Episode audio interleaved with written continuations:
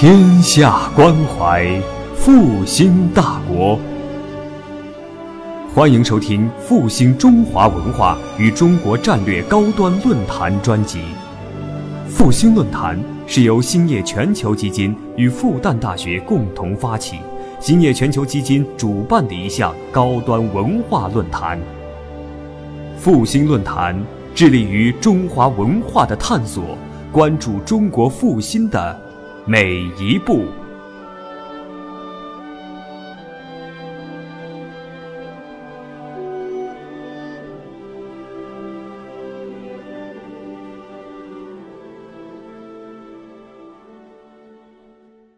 好，谢谢大家，对不起让大家大家久等。这个今天的题目呢是，我想对我这个前一段时间的工作的一个总结，就是我刚才想到一个比喻，比如讲这个中医老中医最有名的中医张仲景写了《伤寒论》，他肯定不是。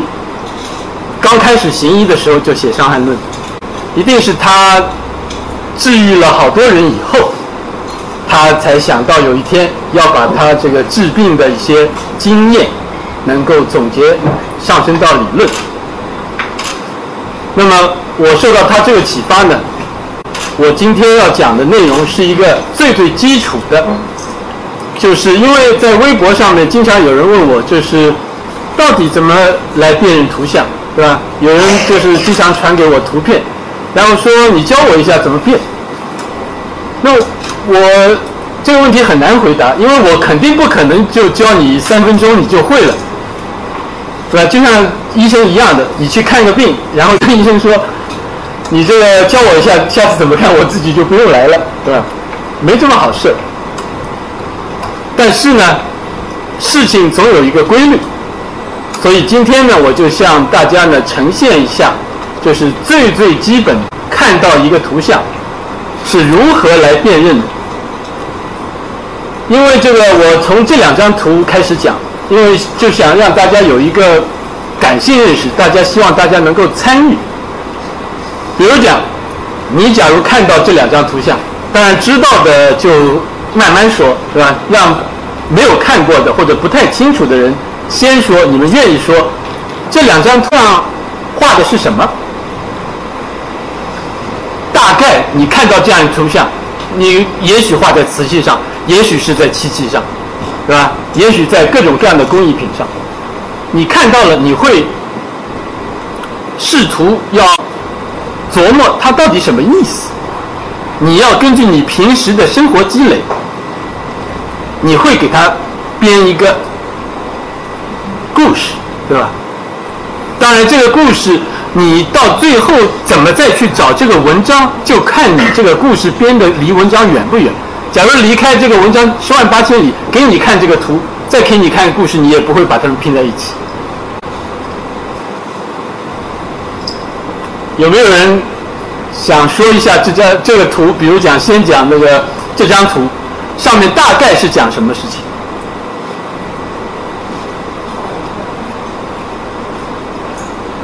是讲什么事情？随便说嘛，对吧？就像你看到了这个，耶，请说。是在说《西厢记》的事。不，你现在先说这个到底大约在发生什么事情？呃，那个那个那个小女人在给那个老妇人打扮，这妈妈好像是这个，我我。对啊，很好呀。那么我们就碰到一个问题了，对吧？这位老同志认为这个是一个郑妈妈，那么你要就有一个问题了，这个人是男是女啊？对吧？当然了，他离得远，对吧？看不太清楚。那么实际上这就是一个真实的问题，告诉你不是图上面，就是专家，你看我的书就知道了，也是男女认不出来的。因为这里面是一个鸡和蛋的关系，你没有鸡，你生不出蛋。但是鸡呢是要靠蛋孵出来的，有这样一个相互的关系。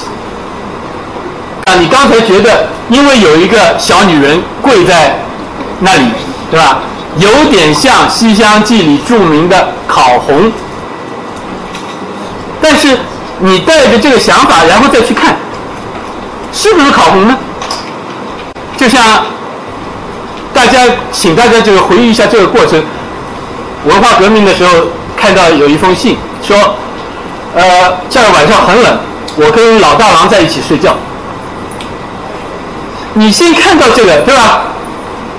你看到不可能是老大郎嘛，肯定是老大娘，所以你你脑子里面你有一个纠错机制。那么在读图后呢，也是一样，你先想到这个是红娘，在被老妇人烤，那么你就要应该再仔细看一看，这是不是老妇人？假如不是，你就要改变了，对吧？假如这个老大老大郎老大娘狼一起睡觉，第二天他咬了我一口，那就肯定是老大狼了，真是狼了，对吧？但第二天没咬我，挺好的，给我做早饭，那么还是老大娘，对吧？所以实际上你的头脑里面在听话跟看图都是一样的过程，你是一个不断的在提出假设，然后印证假设的过程，这个过程。对大多数人来讲是无意识的，但是我今天就明明白白的用例子给大家说出来。那么再考虑一下，还有人，当然了，现在假如真正有知道故事的人可以发挥一下，大概是个故事。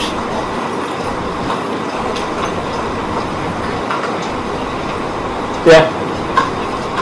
讲那个，呃，好像是仆人打翻了碗，但是这个人是围观的。讲围观之道，这个是仆人，对吧？这个是个碗，然后这个滴滴答答的呢，就是碗里的内容。还有补充吗？那么打翻了碗，大家会用运用大家自己的社会知识来考虑。假如你是个仆人，在主人面前你打翻了碗，接下来会会发生什么呢？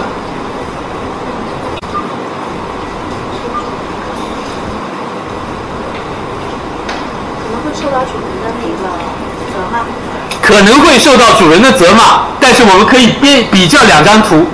这其实这两张图，呃，那张图因为我看过您这本书。OK。那个是瓷器上面的，匠人，其实把这个故事理解错误了。实际上是想说，这个刘欢他是一个呃生性宽厚的人，对仆人很善，呃很善良，能够宽容他的这种犯错误，而且是他的一个是他的一个夫人在试探他。夫人在哪里？在那个屏风后面。对。然后那那呢是一个匠人画的，他因为由于他的身份，因为他的一些经历，他可能把它画错了，表现的那个仆人好像很害怕，然后那个刘欢好像很很生气。因为那个匠人，他虽然在画一个文人讲的故事，文人是讲为官之道。什么叫为官之道呢？就是你在任何情况下。都不应该怒形于色。那么，这个呢是一个刘宽，他是一个大官，他夫人有一天早晨给他设计的一个 psychological test，一个心理的测试。就是有一天刘宽已经朝服都穿穿戴整齐了，他夫人有意的让一个婢女。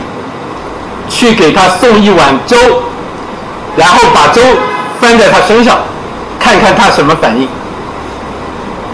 在故事里面，刘宽呢通过了这个反应，他很和蔼，还要问一下这个婢女有没有烫伤手指。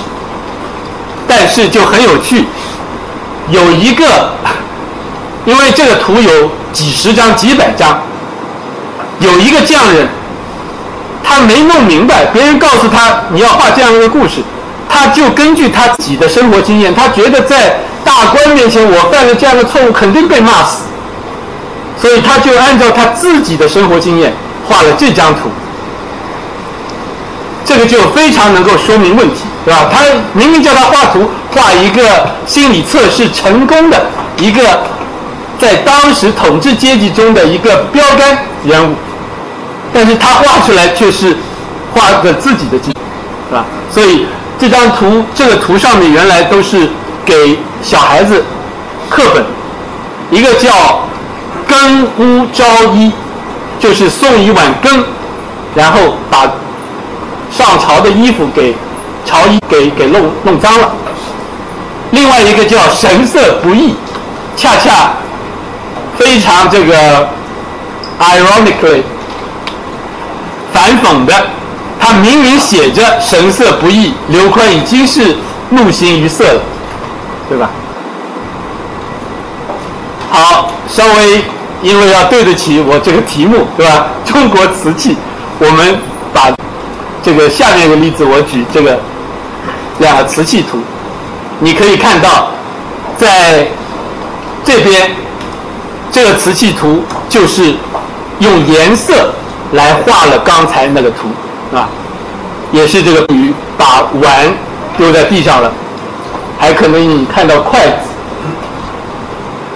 然后刘宽，然后旁边是一个侍从，从对吧？要给他一直陪着上朝的，然后他夫人就躲在这个门背后看。但是在图像流传的过程中，有非常有意思的一个现象，就是你让我编故事，我可以在说另外一个故事的时候，套用以前用过的一个图像模式。右边那个盘讲的是一个完全不同的故事。完全不同的人物，他是宋朝的一个皇帝。你知道，在传统社会，这个好人家的女人是不能随便抛头露面的，每年就这么几次可以到街上去一下。那么看灯那天是一个这样的一个节日，他可以上街抛头露面。那么这个故事呢，发生在有一次看灯，连皇帝也会到街上去，然后皇帝就大宴宾客，大家只要走过的人都可以喝酒。然后这个女人呢，她到外面去玩，晚了，然后在凌晨的时候，哎，皇帝正好走过这个地方，看到有一个女人，就叫她停住，他心很慌。在慌乱之中呢，一个金杯掉到了地，这就是表达这个故事。那么皇帝就说了：“你喝了我的酒，还要带走杯子干什么呢？”根据故事，这个女人说：“我生怕回家去遭家里人骂，我想拿个证据。我因为到您这儿来喝酒，喝的误事了，回去已经太晚了。”所以我带个碗回去作为证明。你像非常类似的男女关系，对吧？有杯子，但是讲述的是两个不同的故事。所以在读故事化的过程中，需要很多思考，很多知识。还有就是。你看东西，就像刚才这个，对吧？当然，有时候你可以怪自己眼睛不太好，或者看了远了，看花了眼了什么。但实际上，我再告诉你，你假如看一个你不太熟悉的东西，实际上你发生错误的可能性要比你想象的高得多。比如讲，这个上面三个字是什么字？高中没问题，第一个是什么字？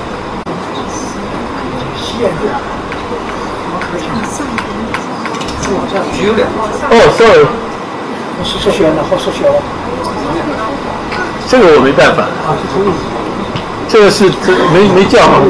每次看到投影仪，我就想到世界杯这个酒吧门口的这个投影仪多好啊！但是我每次讲的地方的投影仪总没酒吧门口的好。这个我一点，当然了，我可以给你看另外一张。这个时候你就看到了，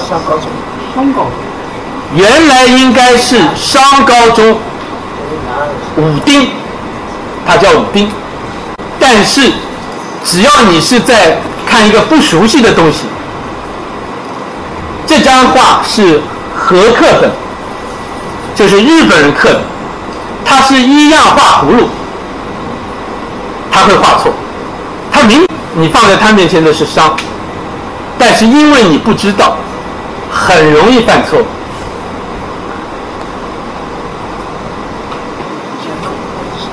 所以我要讲的呢很简单，对吧？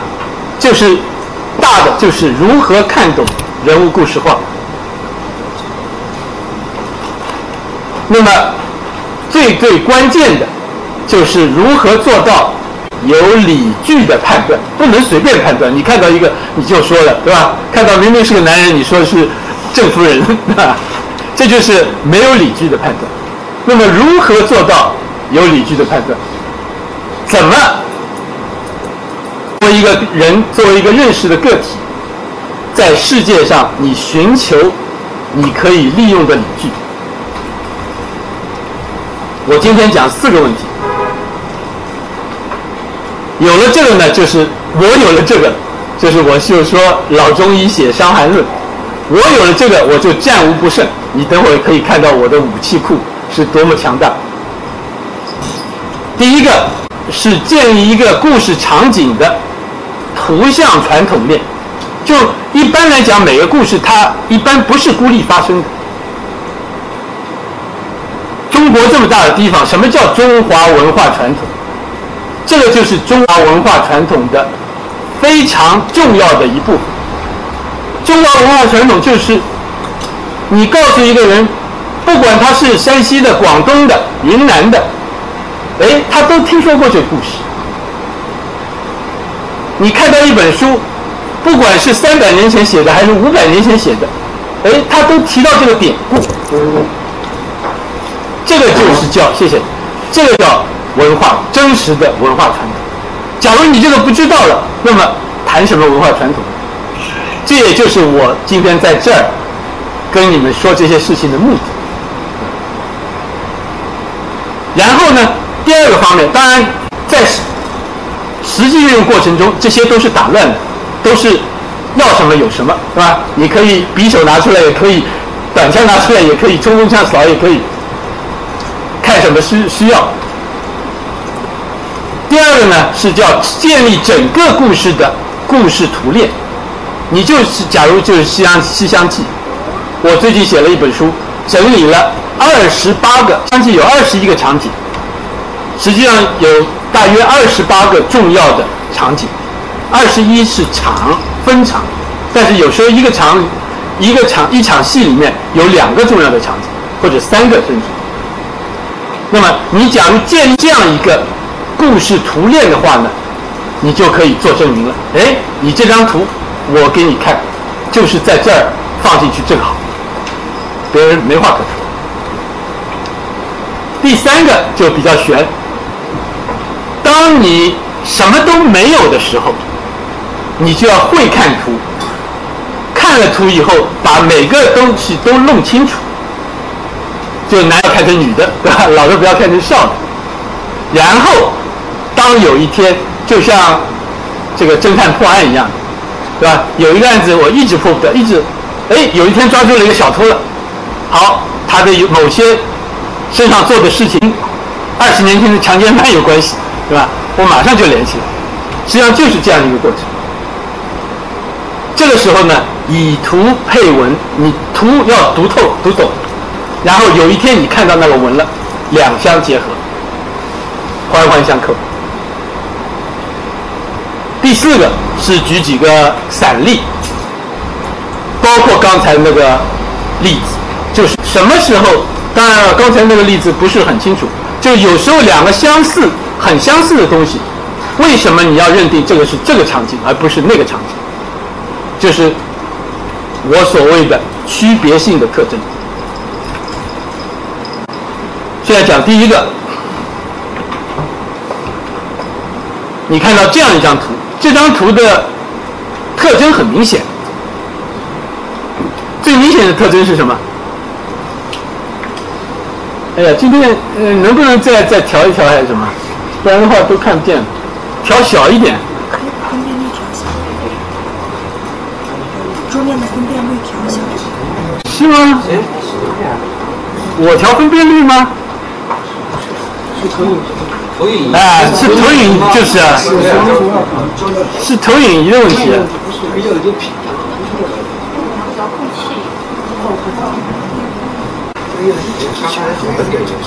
耶，应该刚才我不知道，就是我下以后要第一张图应该是图，就是不能我我太简洁了，就是 三个字一个名字，能不能有遥控器啊？不然的话要到上面去按的，对吧？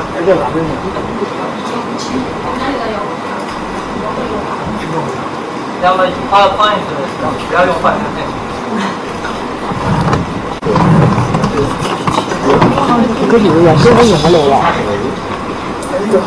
有人用得来吗？没有 我不可以这样。不是有一个对吧？放大缩小整。对啊放大缩小，六个。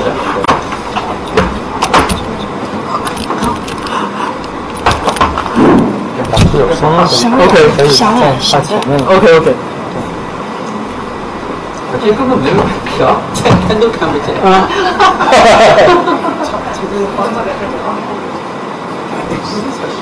要不就是不要以幻灯片的形式放，就是以 PPT 的那种形式放，可能至少边界不会有。那那那差远了，对吧这样子的话，至少可以看全部。？OK，菜单都在写上，哦，这个来了，至少可以全部可以。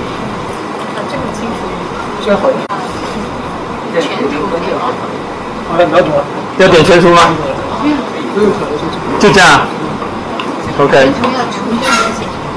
我再来一下，好吧？永远不行，对啊，算了，你拉苦了你。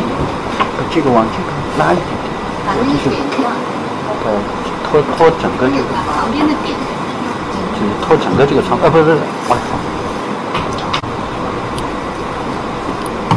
旁边那哪个窗？不可能错的，不拖，哎，这个不可能拖的，我从来没拖。这样这样更小了，啊，这样可以拖的话就小了，不行不行不行，啊，不可能的呀，啊，就在哪个地方？没有，他现在是不可能的呀模式，哎，搞不懂。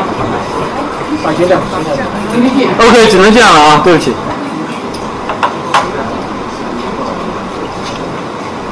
对吧？刚才说了，就是一张图里面有时候就会有一个特别引人注目的东西，在这儿是什么？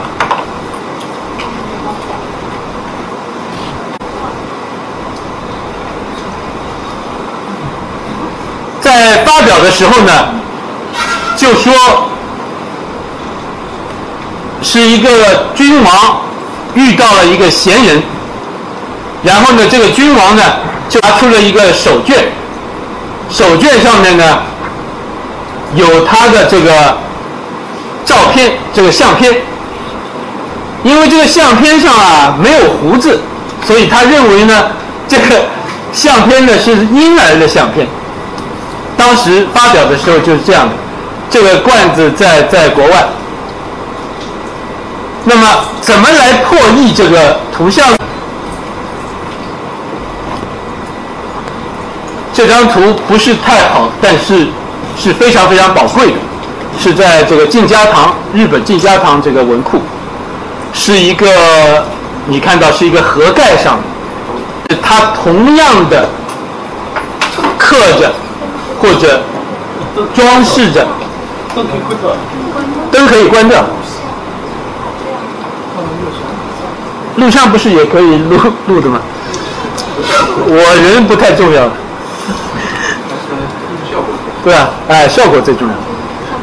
对啊，你可以看到，现在可以全屏了。这个是一张画，这个是一个老头，他把画展开，这个仍然是那个人，他住着一个工具，所以基本的要素都在，对吧？现在可以全屏了。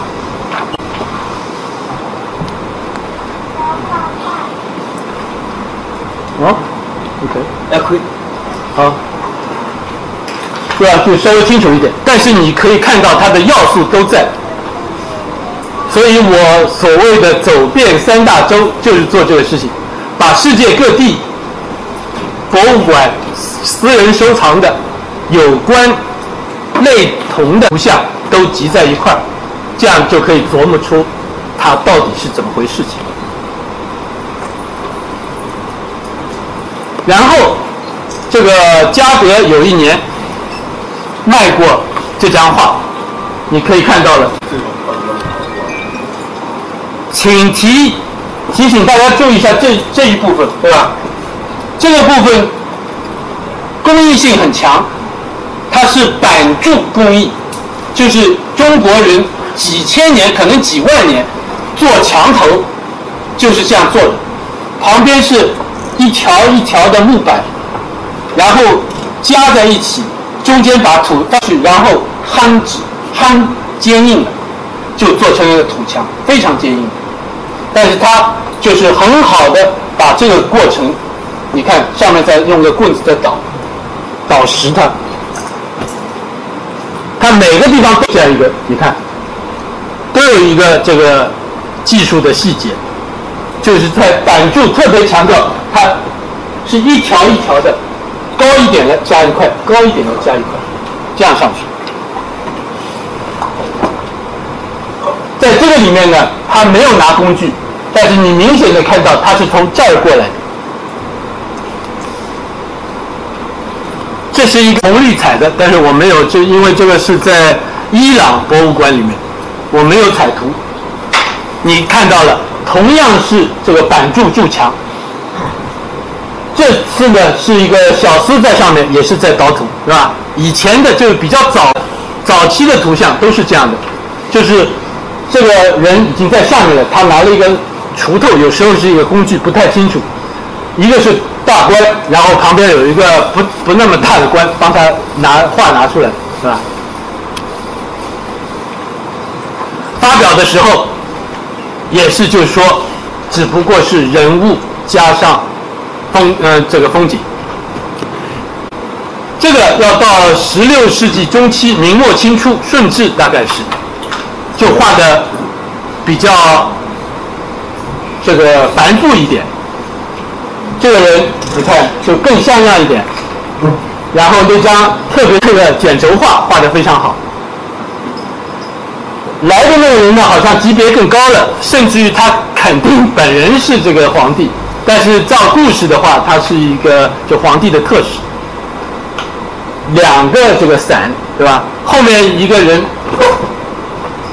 他已经是把这个皇帝的这个敕命举在头顶上了，就是把马上要把他招进宫去。旁边你仍然可以看到这个这个部分，就在筑墙的部分。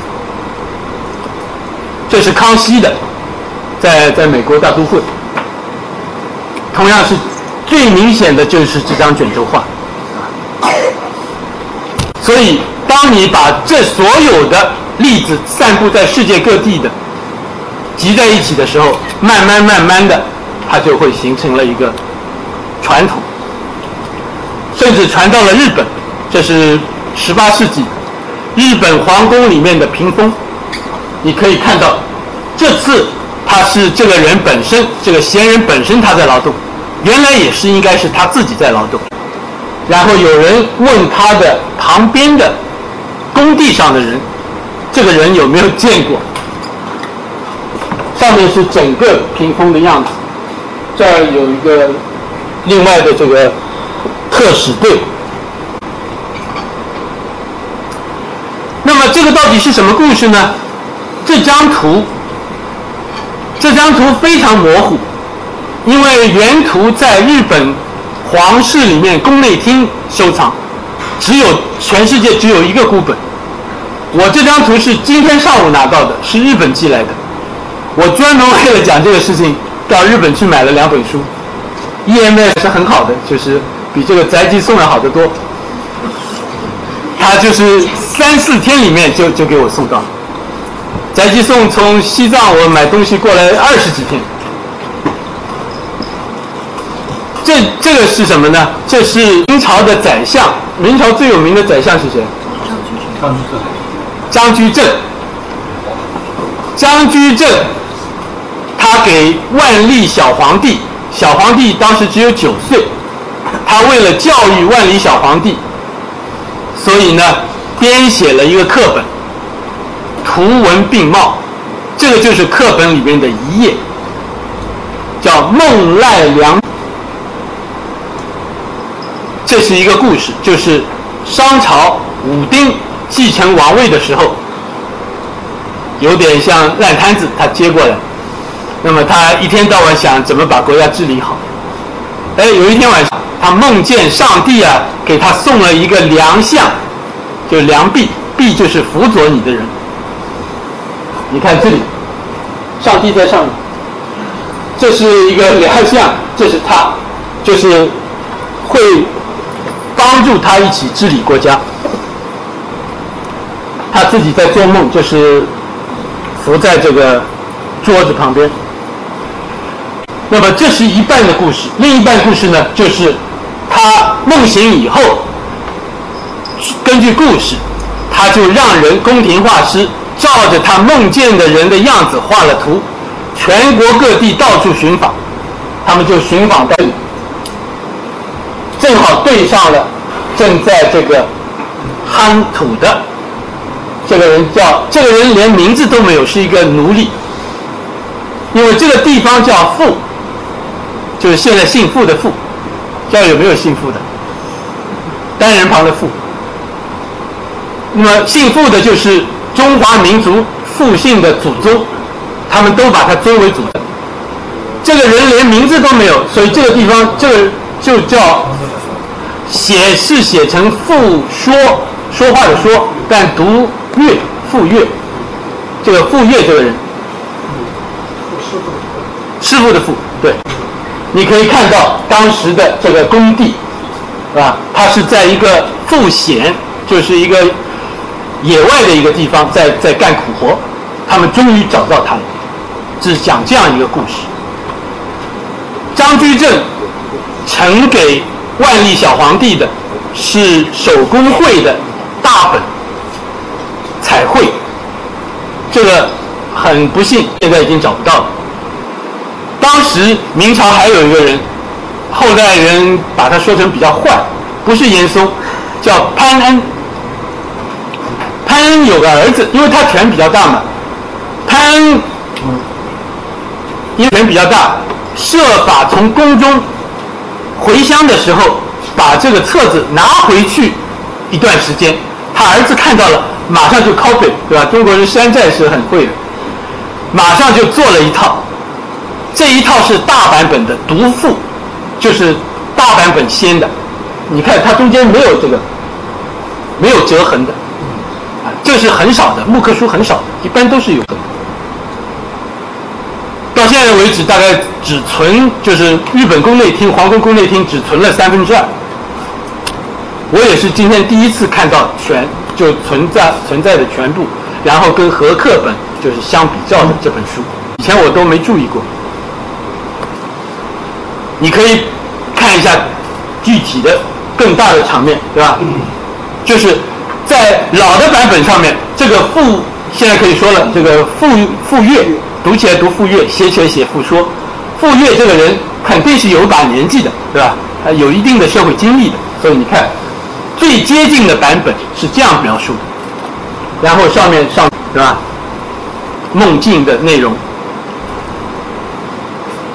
张居正作为当朝宰相，他做这样的事情也有政治目的，对吧？除了教小皇帝以外，他竭力的把自己也塑造成。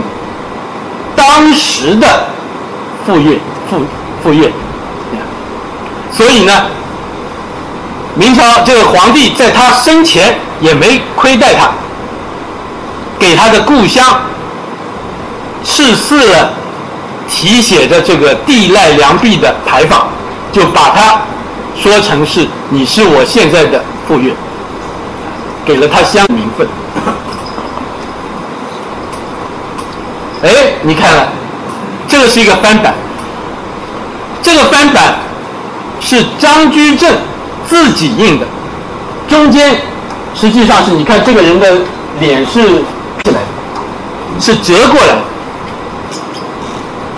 他印了一个小本子，给这个在京城里面发放，说这个书现在是小皇帝读的，大家都一起看看，对吧？他一半是就是皇帝做的好事情，历史上的好皇帝的故事，一半是历史上的坏皇帝的故事，就是有教训，有这个学习的榜样。而，这个时候你看，他这个版本就有问题了，对吧？虽然是张居正自己刻的，但是他把这个看刻成了一个很年轻的人。但是很不幸，就是后来各种版本啊都跟着他走。大家注意一下啊，这是一个好版本。好版本有什么这个标志呢？大家可以对照一下。这是一个南京的一个盗版，盗版嘛，他画的价钱就没有那么大，但是你怎么能够看出它之间的好坏呢？我在这本新书里面我说过，《西厢记》的前面的版本和后面的版本，从我细读木刻画的上面怎么来读出来？别人可以可以根据历史资料，对吧？但是有时候出版的时候，你不一定看到它印刷是什么时候印刷的。但是在一定程度上，你可以根据它的手法、雕版手法看出来。大家比较一下，虽然很像，对吧？你看这儿也是折纹的，所以它这个头是不清楚。很粗糙，啊，很粗糙。哎，粗糙表现在什么地方？具体的说，一一一零年的表达也比较。你能不能就是 pinpoint，就是把这个最具体的事情说出来，因为这个才是真家伙、真本事啊，对吧？是树的树叶子，耶、树叶子还有人的表情，就是人的那五官。What happened？这什么这个树叶子怎么了？树叶子它就偷懒了，树叶子都没叶子了，对吧？它画个树就行了，对吧？没叶子，你看，这样对比就对比出来了。第二个问题，你看在这张画上面，你看到的都是线条，细细的线条。你知道在雕版上面，线条意味着你要把旁边的东西都抠掉，留下一条直直的线，这是很费功夫的。而不费功夫呢，你看就是这个黑的，你只要划两道线，让黑块留在那儿，就变成砖头了，对吧？这个要差好好多时间，好多功。所以你要辨认啊，你就可以从这些细节里面辨认出来。一个是树没有叶子了，很潦草，对吧？一个就是这种地方，它表现砖墙，看起来好像表现的还不错，对吧？好像砖墙的样子，但实际上比这个要难得多。那个一条旁边都要刻掉的，都要抠掉的，硬生生的抠掉的。这个时候就不用抠掉，啊，你只要划划几条线就可以。好，再给你看一个版本，北方版本。你知道这个造假，古董造假，为什么有时候总是可以看出来？实际上不是那么难，就是因为造假的人啊，心眼太活。你看一下，这个人怎么多出来的？对吧？这个刻工蛮好的，叫你刻一个东西。他想，我家乡这个肯定你哼墙的时候要有人加土啊，你没人加土，你这个墙怎么哼法？怎么长上去啊？他就暗暗的就弄个人，对吧？加进去了，你看，马脚就露出来，你就知道他不是那个当时在皇宫里面那个版本。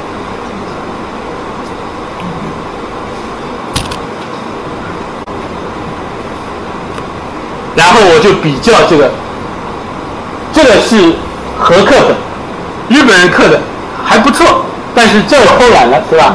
但是偷懒就偷的不错，就是这个桌围，是吧？他用这个黑色，用几几个黑色来表达，比这个稍微要难一点，实际上。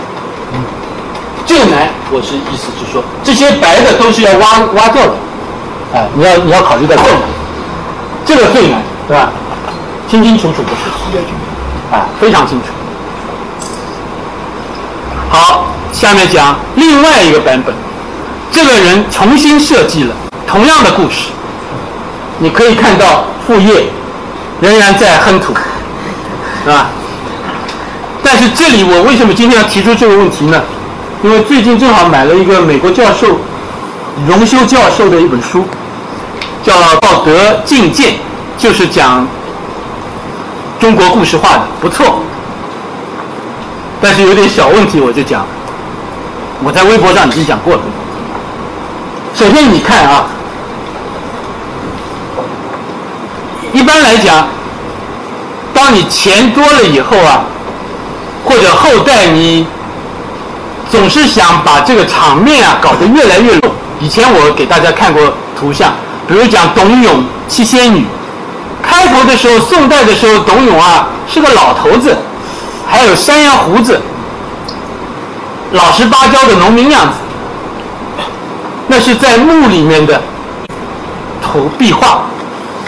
但是以后你把这个董永七仙女的故事，你要绣成，对吧？绣成这个账目啊，什么放在这个客厅里面啊，你总不能画个老头子像什么样子？董永就变成了一个张生一样的形象了，哎，还要穿上官服，是吧？这些都是会加上去。那么这里呢，我我们就讲这个问题，就是刚才你看，只有两个人，特使只有两个人。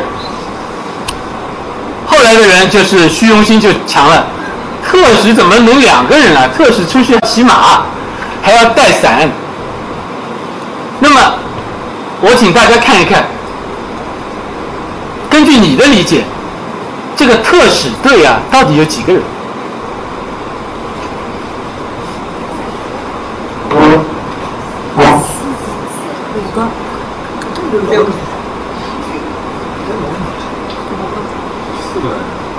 根据他的书就七个人，我也不知道他怎么算出来的。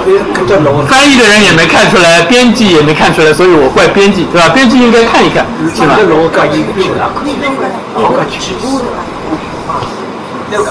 特使队到底几个人？我这样问我不是傻瓜，对吧？假如你一下子就答对了，我就问的太没水平了。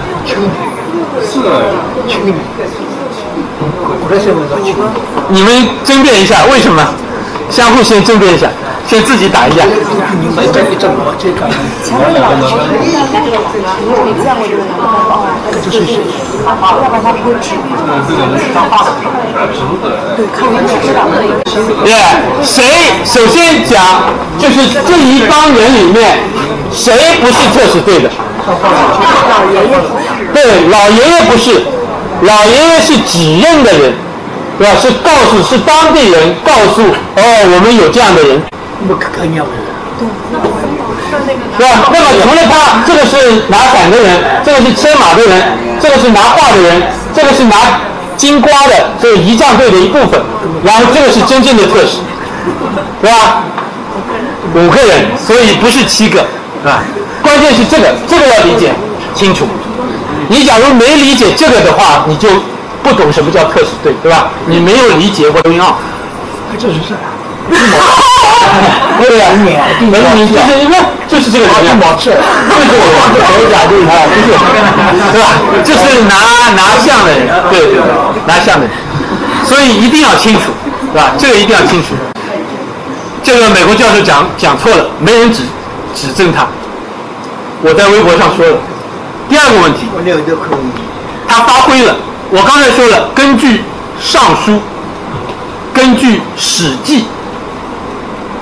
这个商本纪复显是武丁那个商高宗派了人在边远地区拿着找到的找到的时候，他连名字都没有，他是在别人的工地上面在干活。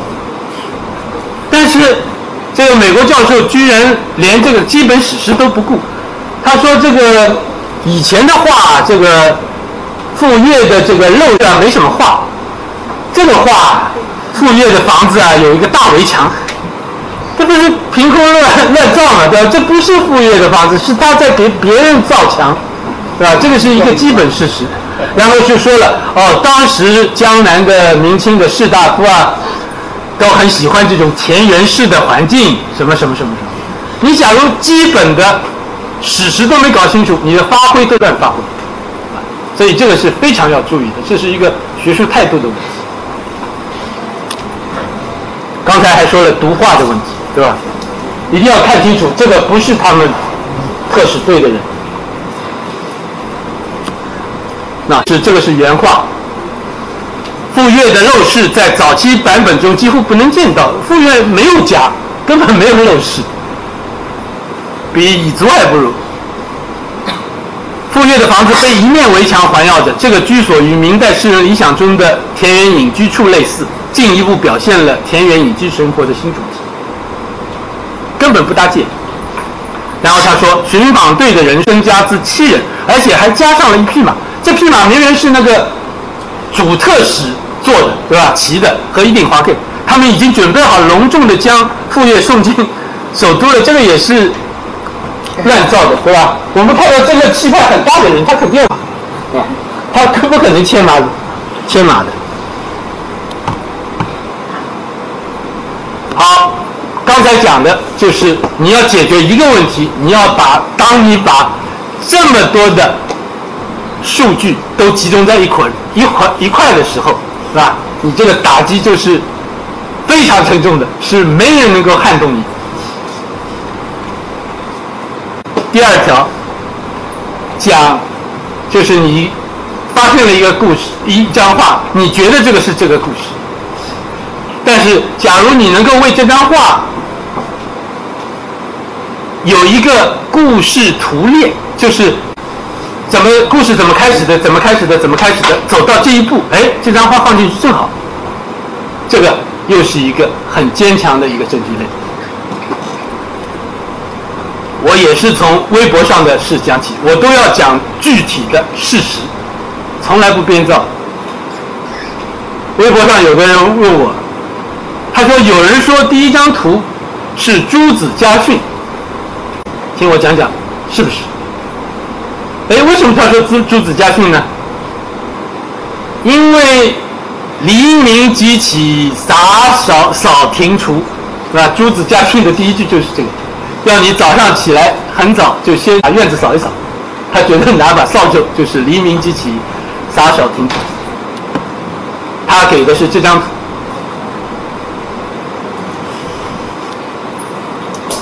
那么。我说，我有一个故事讲给你听。我讲到哪一步，这张你这张图正好放在我这个故事里面，正好。这就《西厢记》，这下是《西厢记》了。《西厢记》开头，张生二十来岁，父母都去世了。他是一个读书人，是吧？原来家里也是官，但是没落了。那么他要离家进首都京城赶考，那么就是书剑啊同行，书童，一把剑，一个书箱，还有后面应该是琴。然后呢，他到了这个普救寺，对吧？参观一下。参观一下普救寺的这个，一个是老庙嘛，突然看到了你。这幅画，我为什么要拿这幅画？因为它代表了作画人的一个立场。什么立场呢？你跟这幅画比比。同样都是康熙，同样都是这个场景，这个场景叫惊艳。突然，刚才说了，是吧？好人家的女孩从不抛头露面的，所以张生一般是看不到好看不到好人家的女孩的。突然在庙里面看到了一个人，视为天仙。那么在这章里面呢，这个莺莺呢，掩盖不住她的好奇心，但是她还要注意到作为一个好人家女孩的这个应该有的道德规范，对吧？所以呢，他拿把扇子遮了一下。这个是一般是戏里面是这样表达的，在舞台上面这样表达，所以这幅画呢是受到了很大程度上受到舞台这个创舞台这个演出的影响，但是这幅画呢就不是，你看，莺莺作为大家闺秀，她知道有闷男人在看她的时候，一定不能回看。装着不知道，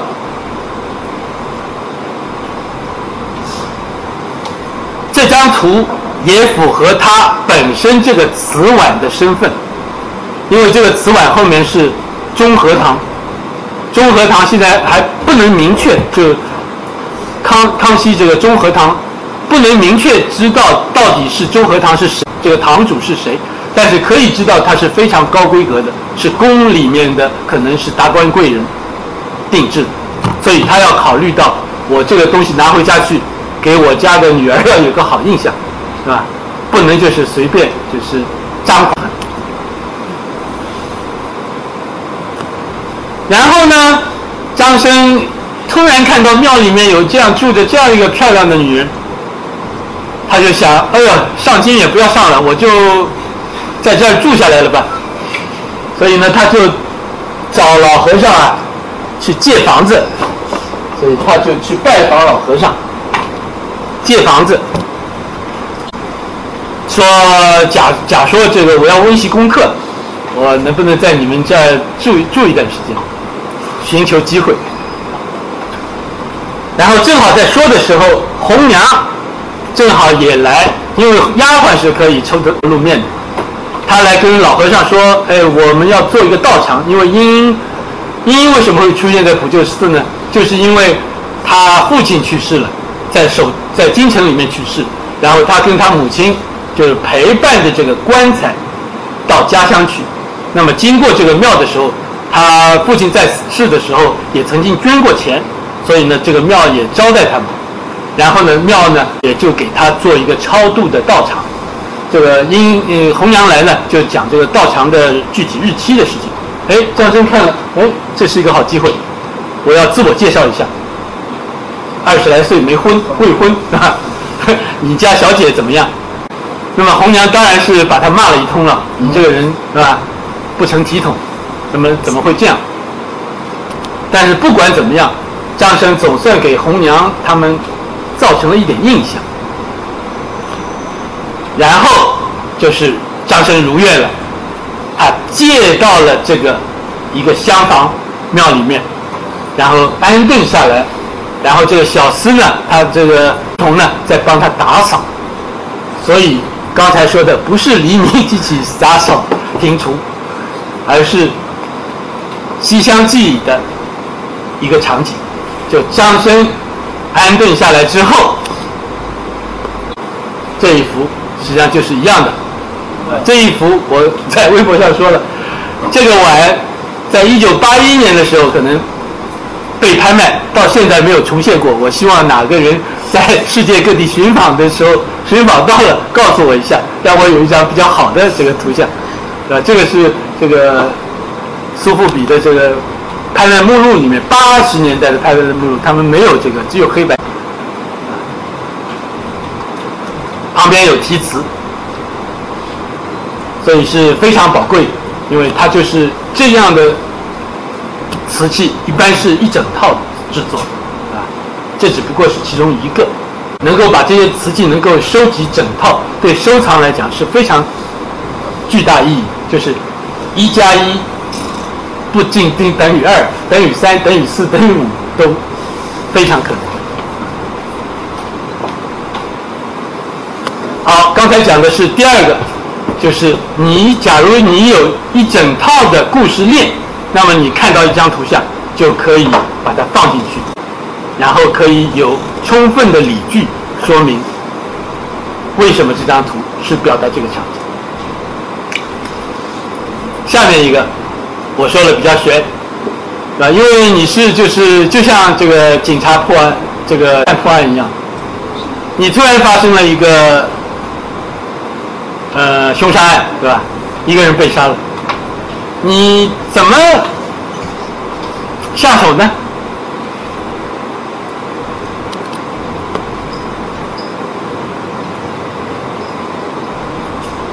比如讲，你突然看到这样一张图，你要仔仔细细的看。但是我刚才说了，对吧？我假如布置一个作业，大家写一下这张图是什么东西。这张图是一个南宋的鎏金银八角盘，藏在这个福建省博物院。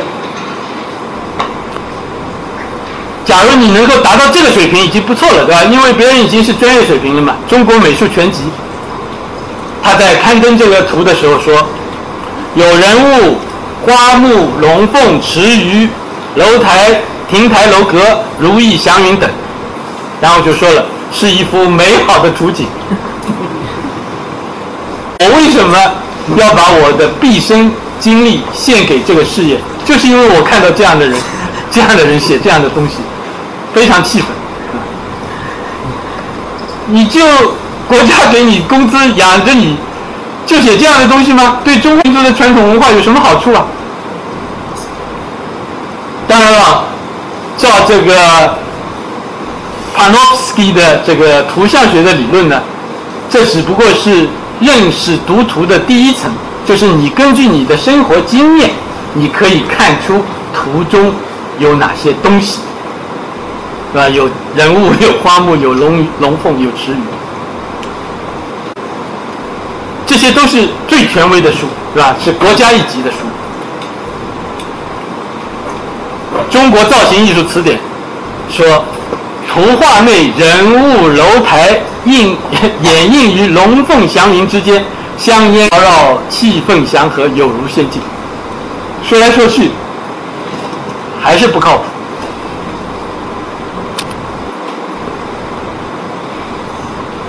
那么，杨志水水先生呢？他提出了一个说法，他有文章。这个文章在好几本书里面都能翻到啊，你们自己可以去翻。他说，刚才这张图呢，讲的故事呢是《列仙传》里面这个干子的故事。为什么呢？比如讲故事里面有犬有狗，是吧？然后有台殿公府，有青松树森然，还有。洗鱼，洗鱼我们没看到，但是有鱼，对吧？然后有药，然后有个可能有个中年人，成都令桥君，然后我们看到了有龙，有鱼有龙，是吧？然后又谈到了犬，由于这些东西。杨之水先生呢认为刚才那幅画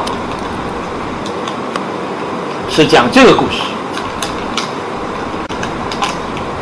但是把故事大家可以自己考虑一下，对吧？把故事跟文图配起来，有没有做到我刚才说的这个环环相扣呢？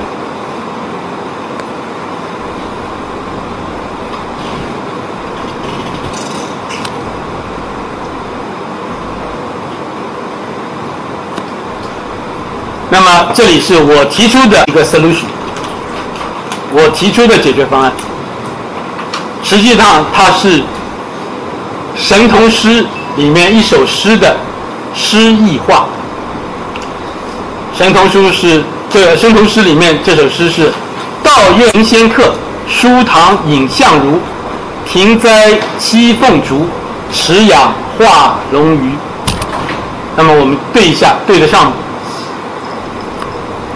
首先，道院迎仙客，在画面的下方呢，它有亭台楼阁，有点炉转香，有携琴童子，相互座椅的主客，应该可以说成是道院迎仙客。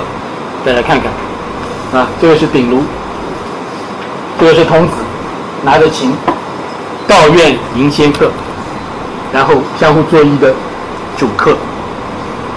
第二个，书堂影像如，画面左上方会有一个世子在后院捧书诵读。那么今日隐于书堂的苦读人，即为明日功成名就的相如。你看，他在上面读书。然后是亭栽七凤竹，画面的左侧会凤凰翩然而至，将落于庭院中的竹梢，你看看，凤凰翩然而至，这个是竹叶竹头。最后石养化龙鱼，这是全图最富动感的画眼所在。莲池内硕大的龙梨正准备腾空而起，在朵朵祥云中化为横空出世的蛟龙。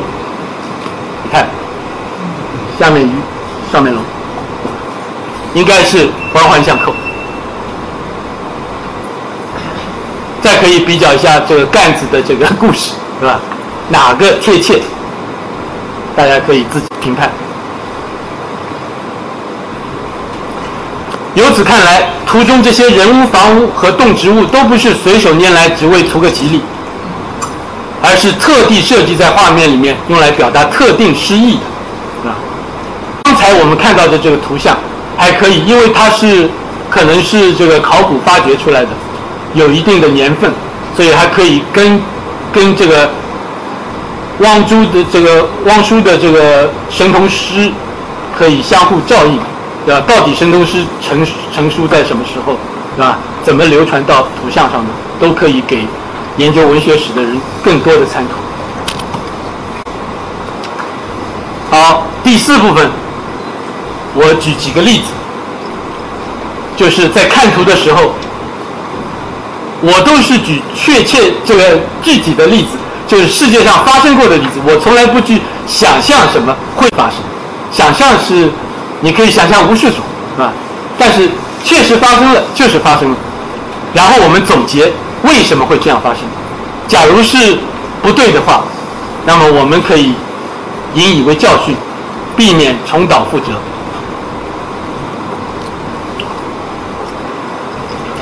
这也是杨志先生的一篇文章，在好几本书里也有。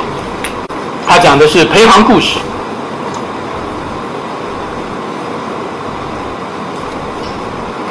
关键是最后两句，他讲以后的明代版画、清代漆器都有与此几乎完全相同的图案。他讲的是一个呃铜器上面的东西，那个看不太清楚，所以我没带。但是这这幅图是在他的书里面，很多书里都有的，发表过好几次。你们看一下。下上面的就是一个木刻插图，是吧？就是杨之水先生说的，呃，明代版画、清代漆器。那么他根据明代版画来证明这个清代漆器表达的是同样一个故事。那么现在大家已经跟我在一起学艺学了一段时间了，对吧？用你现在的知识，你看看有没有什么问题？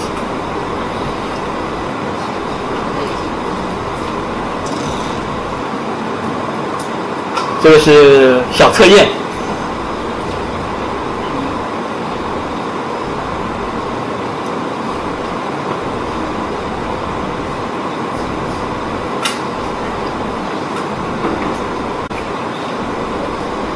它是陪行故事的一个插图。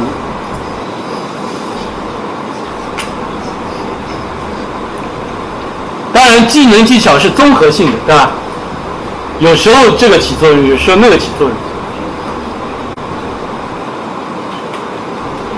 那么说就是，你假如在读杨志宇先生的书的时候，你看到这一页呢，你就会翻过去了，觉得没什么问题，对吧？那么恰恰你一边看的时候呢，就发现问题了。是因为那个老妪太年轻了吗？什么？是因为那个老妪太年轻了吗？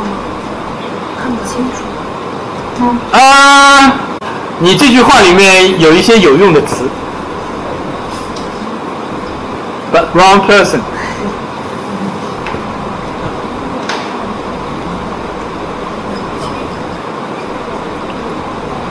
还是因为排行太老了。当然了，很有意思，就是你会发现，假如我指出来了呢，哦，原来是这样，没指出来呢，可能就是看不出地面上，啊。地面上好像有有那个背这边景有物件，OK，什么物件？看不太清，像行李啊。对。那么我把这张跟这些图比呢，你就看得清楚了，对吧？所以这就是综合运用，有伞有行，对吧？假如我说这张图跟这些更像，那么像在哪里呢？比如讲都有什么？都有伞，都有行李。那一个是包裹，你现在可以看到的，这个是包裹，包袱，是吧？啊，这个是伞，这个伞还是非常先进的一个伞，对吧？油布，对，竹子的，对吧？可以好理解。哎，然后你看，我有这么多的例子来支撑我，我一站就是弓步马步，你随便打。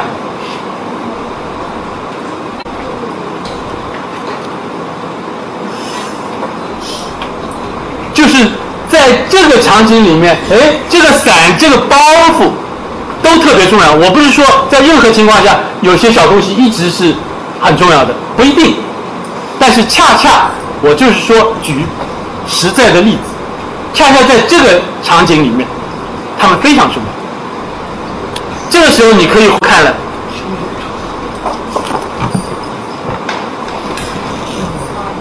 刚才你说的，对吧？年纪在于这个男人的年纪，对吧？男人的年纪不对。这朱寿昌他是弃官寻母，他要做到官了，他已经一定是不是对吧？年纪很轻的，不是九零后了。他做到官应该是有一把年纪，然后是弃官寻母，所以他明明是一个二十四孝里面的一个故事。朱寿昌弃官寻母，而不是这个裴行，尽管他在外形上面有某些相似之处。再回顾一下，对吧？你看，非常清楚，这些都是二十四孝里面的朱寿昌弃官寻母。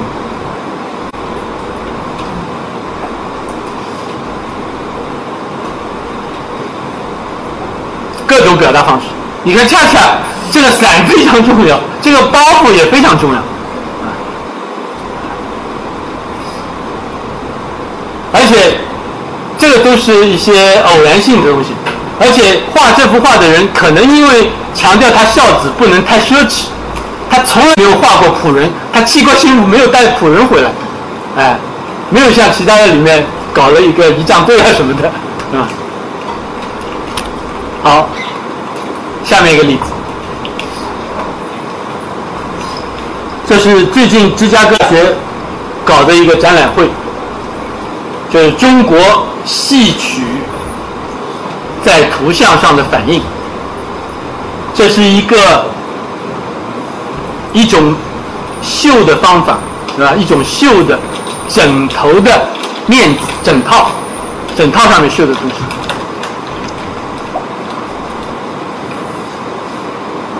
这是图三，嗯，三三十四，嗯，他说了，这个《西厢记》里面的叫 commotion over a letter”，“commotion over 就是《西厢记》里面所谓闹简的意思。为什么闹简呢？简就是信信，这儿有信，这儿又小了一点啊。这一这儿有一封信，就是红娘在这里，这是音。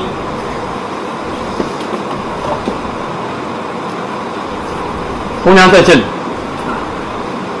闹简的意思。但是不是闹简呢？我们要用刚才的综综合知识，是吧？因为你看到了信了，就是闹简啊。茵茵每次读信读信都是闹简啊。那么为什么不是呢？你看到这儿，这儿有个书童，他在整理包袱，那他就不是闹简。就是张生进京赶考以后，考中了，差遣这个书童回来报喜，然后茵茵呢给张生带上一些衣裤啊、袜子啊什么的，让他包了走，是这个场景。他说的是，照这本书说，第三本第二折闹简。实际上应该是这一场景，是茵茵总算收到了张生报捷的信件，然后这个小厮刚刚到，也有雨伞，也有包袱，是吧？这个是古代就是表达一个旅行人的一个方式，就小厮刚赶到，而且你要看到，对吧？茵茵，这个是一个顺带的一个知识。茵茵能够在众人面前，尽管众人只有两个人，丫鬟跟小厮，能够看张生的信，一定是要在他跟张生的恋情公开之后才可以这样。而闹简呢，是在人背后看，所以这个一定要搞清楚。这些知识都会帮助你来确定。认图的能力，你看，在其他的这个，是吧？其他的表现也有，是吧？你看这个茵茵在看看张叔的情书，这时候还恋情没有公开，那么红娘只能躲在旁边看，因为红娘假如跑到茵茵面前的话。那是她自找打了，对吧？因为茵茵不愿意让别人知道他在看一个陌生男人那里来的信。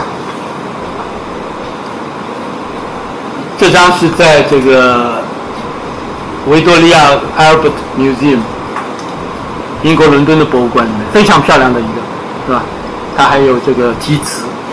茵茵这个看信的时候，红娘永远是在。躲在一个地方，这个也是对不起不太清楚，因为它是一个牛角的一个碑，在整个牛角犀牛角上面刻着《西厢记》的场景，这个很小，但是他又又错了，他定为就是完全没有关系的一个，它叫“锦字兼愁”，是什么什么意思呢？就是后来这个。茵茵写了回信，张生呢在那边等等死了，是吧？你写了回信，就报捷信的回信，然后给张生。这个芝加哥大学的教授们呢认为这这个场景是这个意思，怎么这个意思呢？你像你想张生有一点这个请求的意思，请求的意思在什么地方发生的呢？是在以前很久以前，就是张生希望红娘能够帮他去递信。背后去递信，但是刚才讲了，红娘把信递到茵茵手里，不能交在茵茵手里的，是放在这个装盒上面，然后假装不知道，啊，这样，因为在体面人的生活中是要有一些骗局的，啊？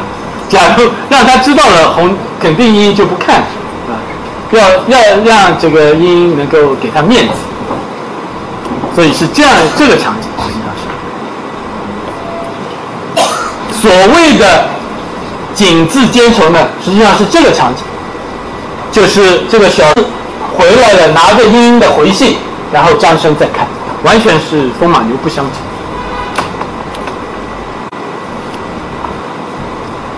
我们再来看这个场景，这个场景的辨认涉及到像刚才一样的，刚才需要有知道就是体面的女人是不能让别人知道，对吧？呃，他在看一个陌生男人的来信，比如讲这是一条知识。这个场景，故宫博物院仓库里面几年前挖出来的这块东西，然后发表在《紫紫禁城月刊》上，然后根据常人的知识，你们认为这个是什么？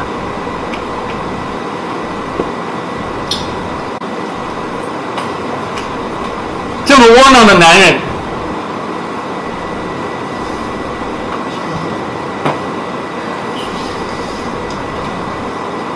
刚才谁说？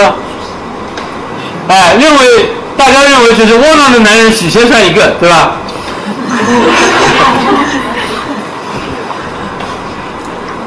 紫禁城杂志也是这样说的，故宫的这个没什么塌台坍台的，对吧？故宫专家也这么说。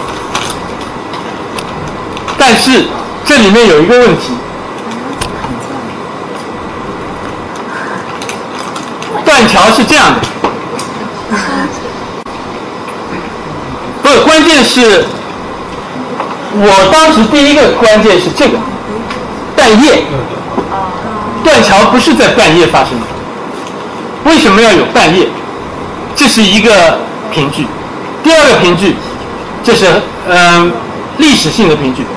就是《白蛇传》的图像在康熙时候是没有的，这是一个断代的历史。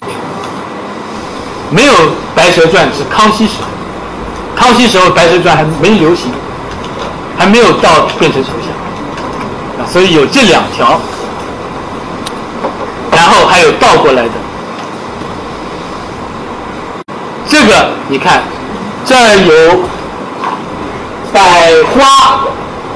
点将，这就很明显，很明确了，就点明了这场戏。当然了，这这是一个 puppet show，对吧？是一个默一个偶偶人的一个东西，但是他手里的剑已经没有了，因为保存了可能一百多年了，对吧？他是制作的纸偶或者什么布偶做出来的，但是他非常明确的表现了这个跟百花有关系，百花公主。有时候变成了在民间流传的时候，他有时候不注意，他就写成百花亭，是吧？你看也是，啊啊，这就非常明确的说明了，它不是断桥。这个我认为是中国年画里面最漂亮的一张。我以这张作为今今天的结束，谢谢大家。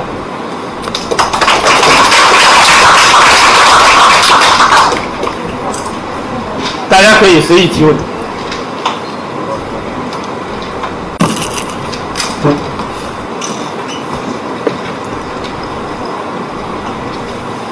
大家随意提问吧。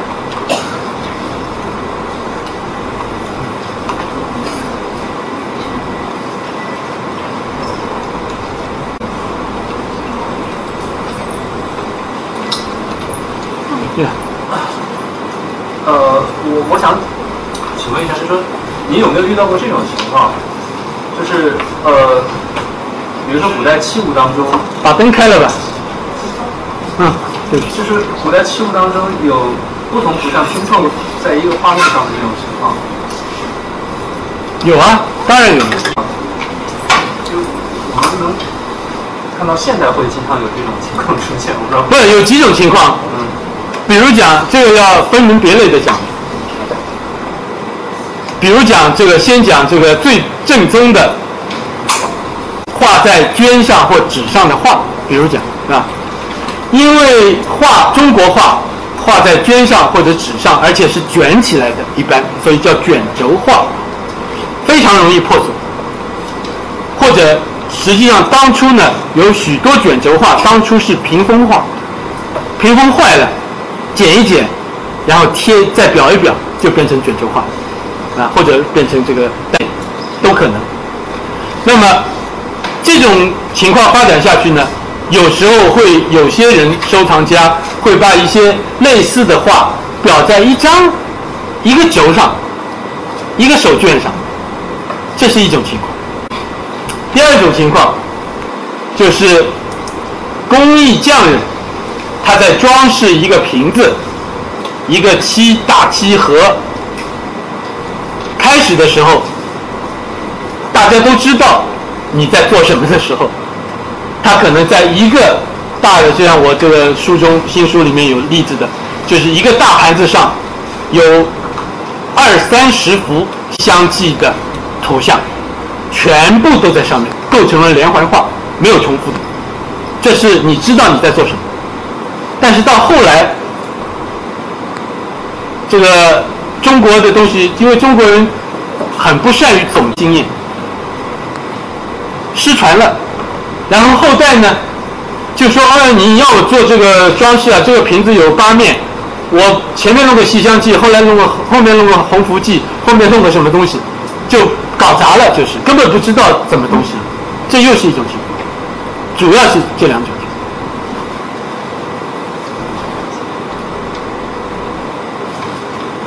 那我问两个问题啊，第一个是像您这样去那个各个啊美术馆、博物馆去逛的话，去搜寻这些图像是带有目的性的，还是长时间积累，然后看到了很多，然后可以现在拼凑成这样非常具有呃连续性的各个朝代相同的图画啊？就是这第一个问题。第二个问题是对于我们这些没有那个。呃，经验或者那个知识背景的人，在逛美术馆的时候，面对那么多藏品，但是很难理解的话，有什么好的建议吗？这两个问题，谢谢。OK，世界上什么事情，我刚才都是都是因果相搞在一起的，都是鸡和蛋的关系，是吧？比如讲，开始逛美术馆的时候，我也没想到要系统的要几方面的东西，但是突然有一天，或者逐渐逐渐的，哎，觉得这些。故事画怎么？人家标签都总是一个男人和一个女人在庭院里面，怎么这么傻的标签，是吧？看多了，我就觉得有一天，比如讲或者其他我还不知道，但有一天我觉得，哎，这个图我知道，然后我就想，哎，我比他们聪明嘛，我就开始把这个作为我自己的，对吧？为己任了，就开始有意识的收集。而到目前为止，我看到这个山水画，我看都不要看，那 我就看人物画，就看人物画里面，那这是第一个问题。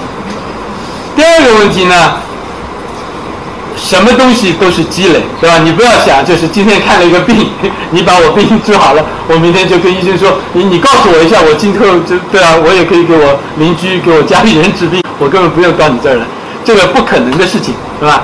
那么，嗯。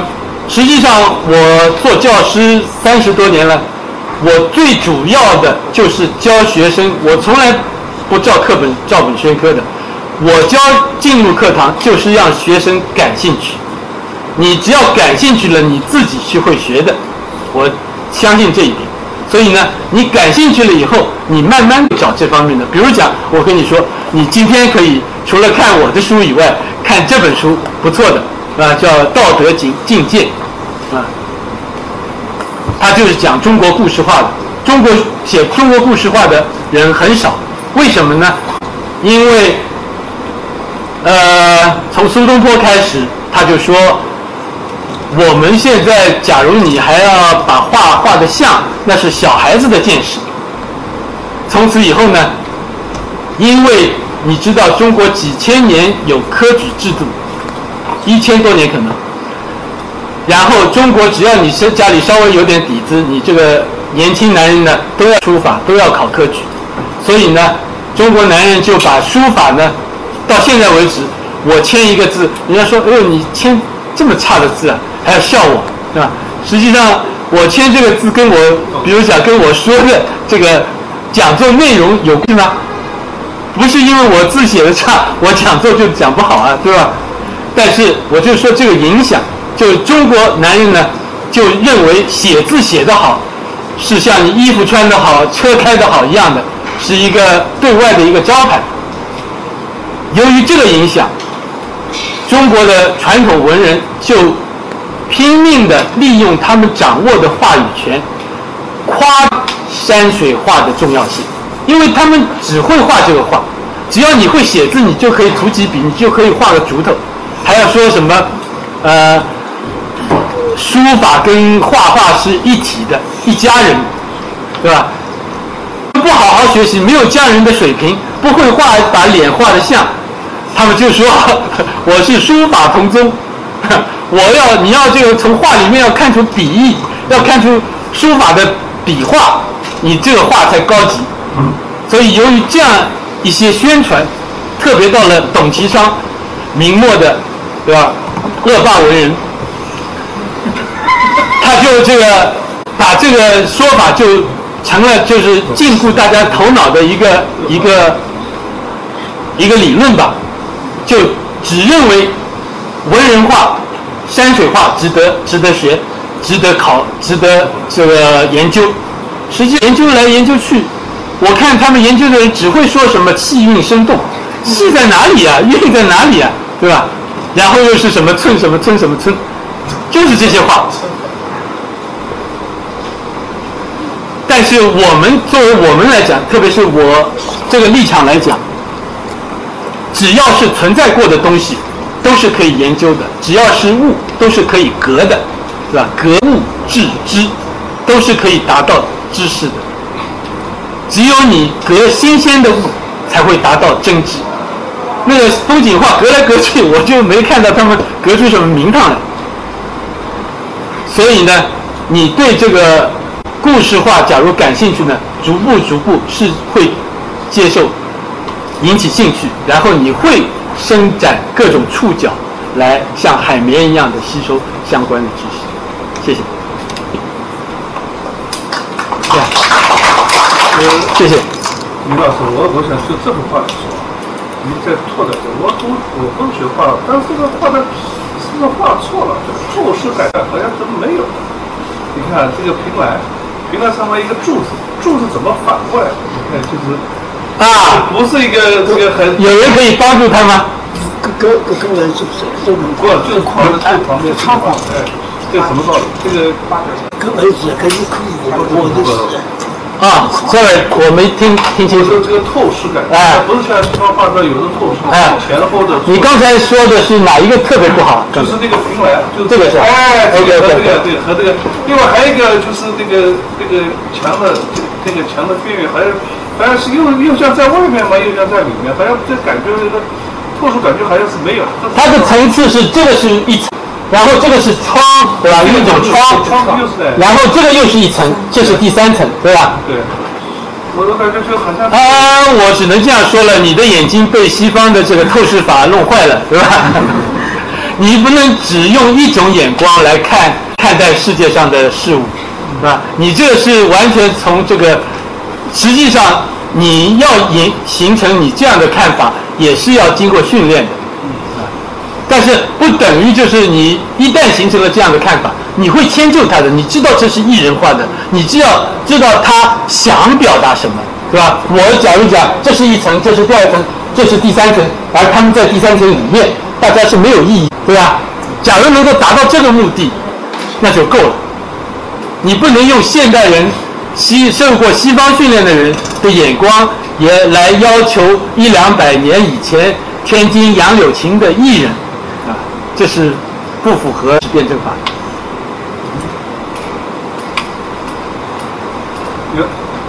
，sorry。李老师，不好意思，我想问一下，就是说，刚才听你的讲座完以后，呃，我想问你的就是说，你是不是对于整个的一些古代的器物，包括它的礼仪和它的一些绘画技法的，你花了很多时间研究？因为像您刚才所展示的一些画，像第一幅您展示的那个根赏朝衣。呃左边的那一幅应该很明显，应该是宫廷画师；右右边应该是民间画师画。因为从您刚才所提到一些断代，我就觉得你第一幅画，它的左边那一幅，它的官员头上戴的是两冠，那是一二品的官员才能戴。但您刚才显显示像傅说被征召的这幅画里面，它又体现了就是说上高宗他坐的那个椅子，应该是宫廷的画师画的椅子，应该是第一幅。因为他背后做的那把是交椅，然后后面民间的那个在画画的时候，就把那个交椅都没有把它画出来。所以我就想问一下，你是不是在这方面花了很多的一些时间去做了解？嗯，这是两回事。当然了，我一直在想，就是丰富我自己的知识了，对吧？但是你讲的实际上是两回事情。比如讲这个，我只能说，这个话，他用当时能够宫廷能够收集到的、能够招罗的最好的人才，啊，这个只不过你看到它稍微土一点，也许这个这个是元代的，实际上，也许元代的这个，你看佛经，它也有时候也只有这个水平，它只能达到这个水平，这个是没办法，对吧？宫廷只能招到他当时只能达到水平，不是因为它高，这个这样的水平，实际上在明末万历的时候，这样民民间都可以达到的。哎，王王强，你刚才我认为到目前你全世界你看过多少博物馆？This is a very Chinese question. 呃，我可以说五百个，但是有什么意思呢？对吧？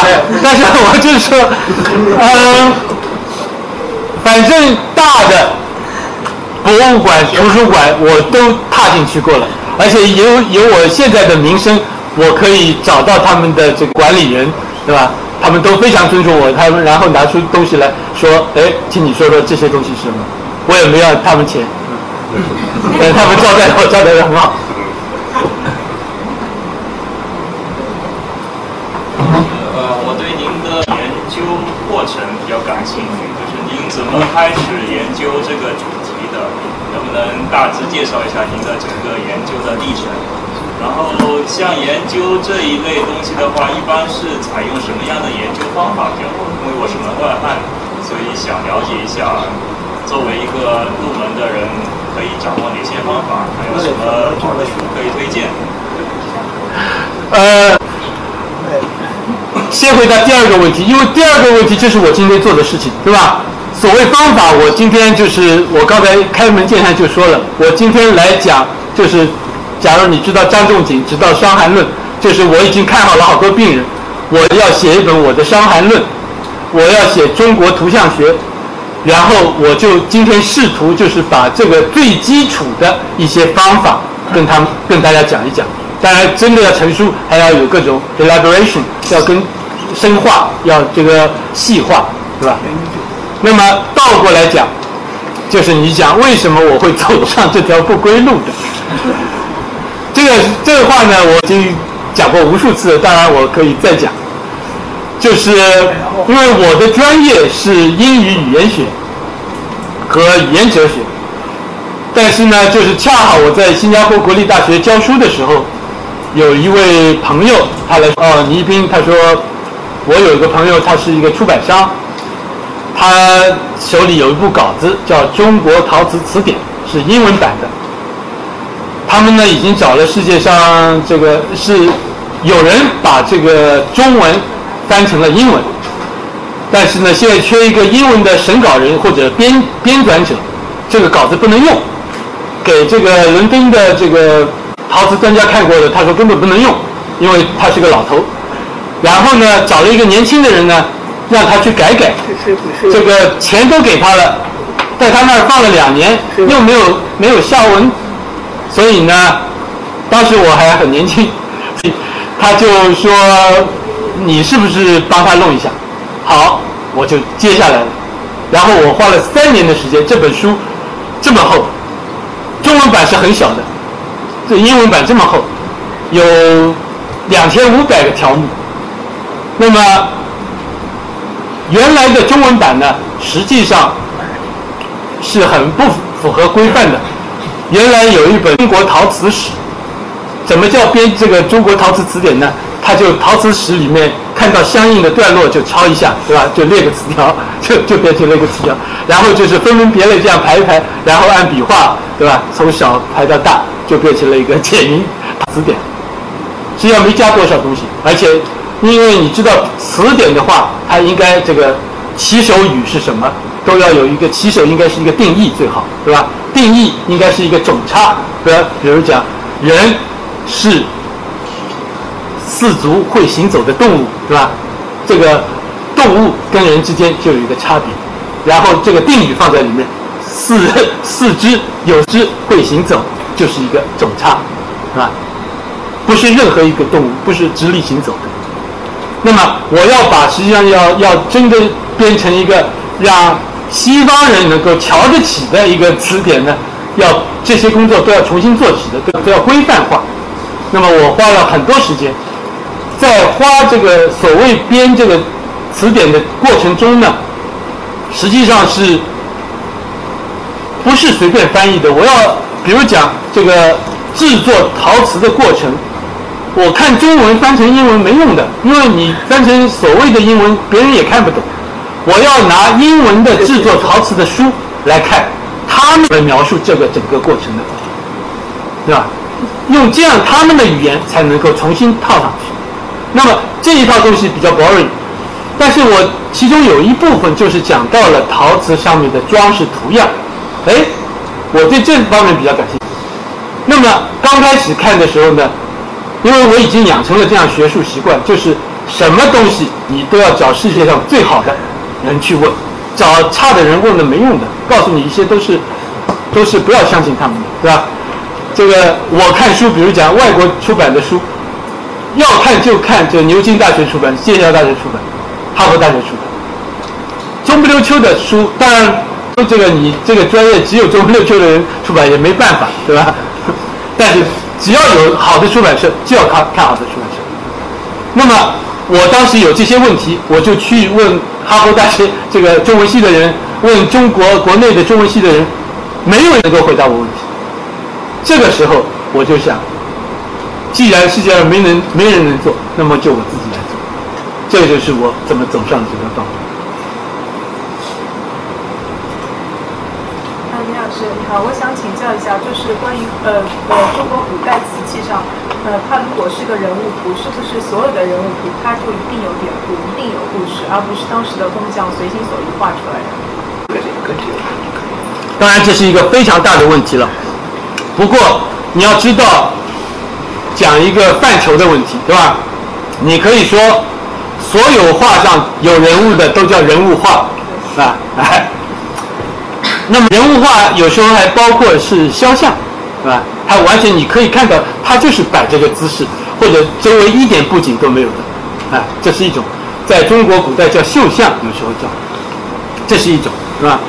然后呢，还有一种在西方叫 genre painting，就是风俗画，就是他的一幅画是表达一个，比如讲播种，根枝图，中国的根图，啊，就是。嗯，收剪子啊，或者养蚕啊，这种图，这种图就不是故事画，啊？但是你知道是一个场景，它在解释一件事情。嗯，除了这些以外，实际上你说的，假如不是故事的话，有绝大部分我可以告诉你，就是因为 copy copy copy，到最后他不知道已经这个人在做什么了，然后就简化一下就糊弄人。出口词就画一个对吧？侍女就是什么？以前可能是有故事的，一般来讲，就是简化、简化、简化，到最后就就没有。谢谢。您好，再提问。既然刚刚提到博物馆，我想问一下，您觉得上博的那个瓷器的那些藏品的质量如何？上博的瓷器是是世界上是很很高的，地位很高的，因为上博它占据了一个很有利的地位。就在四九年的时候，有许多瓷器想从上海口岸出去，结果被上海拦住了，所以就结果都到上博去了。所以呢，青铜器也是这样，啊，所以他们就占据了一个很有利的一个地位。啊，但是呢，呃，就像在画中一样，在卷轴画中一样，这个大家对瓷器上有故事图的呢是不被重视的，因为大家是的就所谓宫廷瓷。啊，清三代啊，康雍乾这些东西，或者这个明代的也是，这个都是宫廷里面很 boring、很没意思的，这个画来画去就是两朵菊花、两个攀枝花、缠枝花什么的。这些上博的地位是很高的。然后说想问一下，就是您觉得瓷器上的这些画，还有包括像颐和园很多梁柱上的画，还有很多绣品等等等等，虽然隔着很多的行业，可能艺人完全都是不搭嘎的，然后但他们的话，你觉得之间会我怎么去来从他们之间判断一些联系？比如颐和园好多的小画就很难判断，比如说刘备见水月，呃水镜，或者和刘备那个三顾茅庐等等等等之类的，它很多地方这就是跨行业的，我怎么去总结它？不是，我就是跨行业的，我不是研哎，我不是研，实际上我开头是从这个瓷器上面开始，但是我从来就是跨行业的。任何的这个现在的专业术语叫媒材，跟媒体有有区别，是吧？媒材，任何材料上面制作成功成一个工艺品上的图像，我都解释，哎，我都是我研究的范围。那么你刚才说的，实际上你不要考虑这些事情，你就看到一个图。就考虑里面有什么东西。那有没有觉得哪一个保保存的、保留的整个体系比较好？嗯，瓷器上面比较好，因为它这个不容易打碎啊，它只要在，它就是在，不太容易被 corrupted，呃，不太容易被腐蚀掉或者怎么样。绣品上面这个就是变得越来越不辨认的机会比较多，因为他们做的人都是不识字的。哎，它靠背，因为你不有时候不知道靠背什么，你就会很容易出错。所以绣品上面它经常是保存下来也是不是很离这个故事内容很接近的，它简化的或者怎么样的东西。但是你根本不用考虑这是什么媒材，实际上，哎，是东西接近什么东西，你有像我刚才说的一定的理据来证明它就是什么。老师，我想说一下我的看法。我觉得这个不是媒材的问题，最重要是我觉得我们的那个文化的断层问题。如果知道这些典故，比如说你要是二十四孝的故事，你必须要读过二十四孝，知道这些故事。比如说你读过傅说的，你必须要对商周的这些流传你要知道。我觉得还是一个我们文化现在包括一些典故，甚至包括一些呃以前的古籍啊什么，看的人越来越少，所以这些故事大家越来越不知道。我觉得辨认它真正要想辨认好，还是一个对古籍的学习和认识的问题。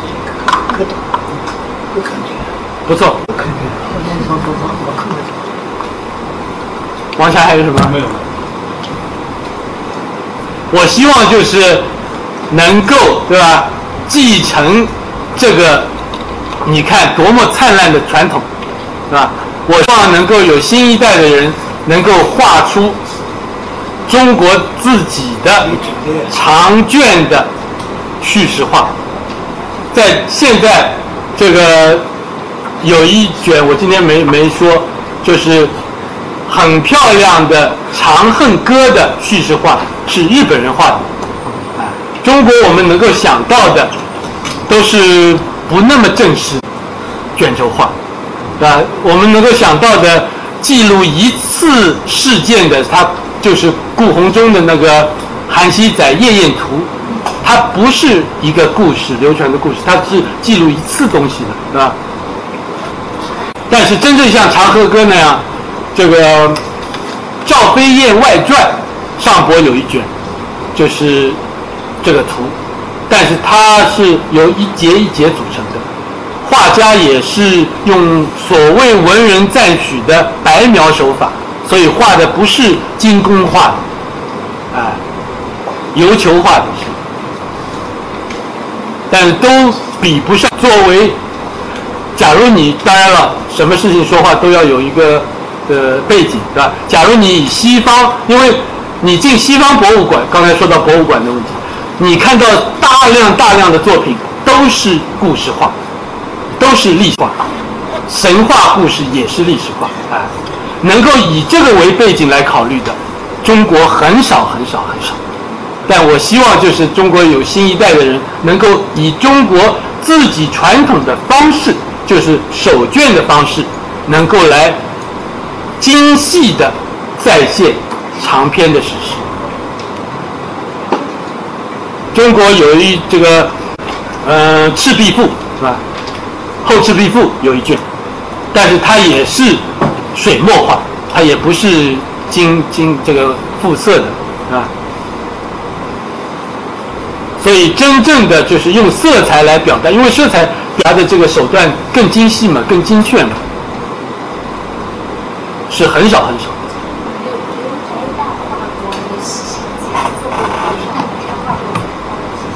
什么？刘刘丹斋，刘邓斋。啊，刘旦斋。呃，刘旦斋画画过《西游记》吗？没有画过吧？那个王什么画过？王我辉，王书辉，王书辉画过。对，王书辉画画过《西厢记》，但是他是以连环画的形式。我就说，比起连环画来，真正的长卷。天衣无缝的，或者中间用一些传统手法过渡的，这个是很少很少的。对啊，对啊，洛神赋，但是都是也是古古很古的。宋代以后基本上没有。有吧？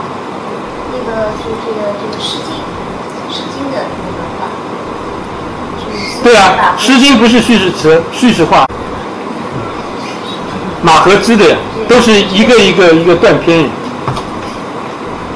而且也不是，我就再三说了，不是用彩色，不是复色的，真正的经典的这个画。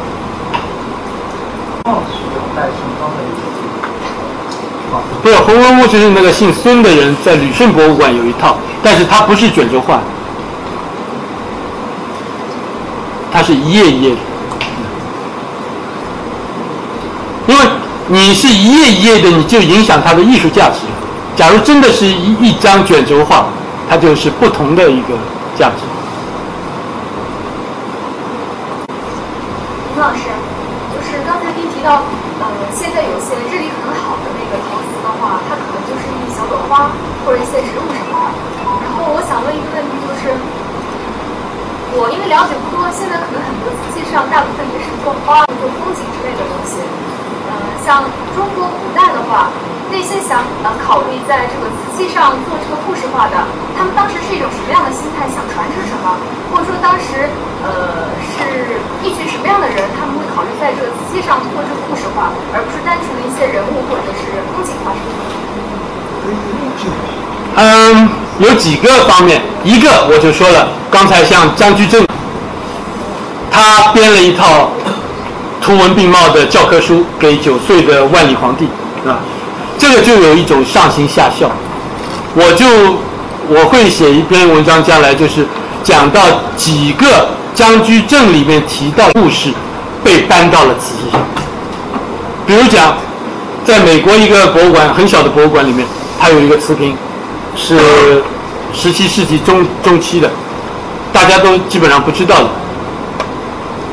他表达的也是我第一个发现，他表达的是一个五代，应该是五代的一个娘娘，就是他表达的是这个小脚裹小脚是怎么产生的？就是步步生莲花，他在地上画了一朵一朵莲花，然后走走过，对吧？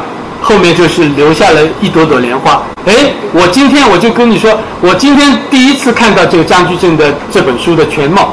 哎，里面就有一幅这样的，就可以联系起来了。因为上行下效是很严重的，哎，这是一个来源。其他的一个来源，就像这个 Hollywood Planet，你搞联合产业，你去看戏了，有好多实际上这些画都有戏的。你看戏了，你到瓷器铺里面，或者做瓷器的人也知道，大家这个戏很流行，那么你多画几个这个上面有这个戏的，大家就会买，这是商业驱动的，所以有政治驱动，有商业驱动，主要是这些这些来源，而且有很大程度上就是我们忽视的这一点，就是中国叙事化，就像这个孟九力教授说的。从来儒家就是除了这个强调书文字以外，总是用图像来传播自己的理念。这个传统实际上从来没断过，但是就因为这个所谓文人画的理论甚嚣尘上，对吧？把这一个传统压下去，但实际上作为实践来讲，这个传统是非常顽强的，一直存在的。因为大家都通过这个图像，因为图像很容易吸引人，像我今天吸引了你们来这儿一样，啊，能够掌握图像来影响人们的思想，是统治阶级也好，文人也好，从来没有放弃过这一块阵地。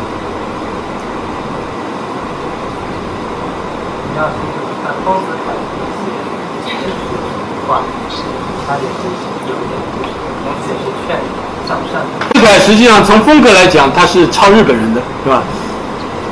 他一点都没原创。呃，然后当然了，它是在这个，它不是故事化，它是讲一个道理，就是刚才说的，对吧？你给它灌一个人物化。我最感兴趣的就是有一个 literary text，有一个文学典故的，然后你如何这个文学典故本身又是脍炙人口的，又是流传的，又是中国传统文化的一部分，然后你如何用图像形式来独立于文字表现它？我最感兴趣的是这部分。根基图，比如讲，不太感兴趣。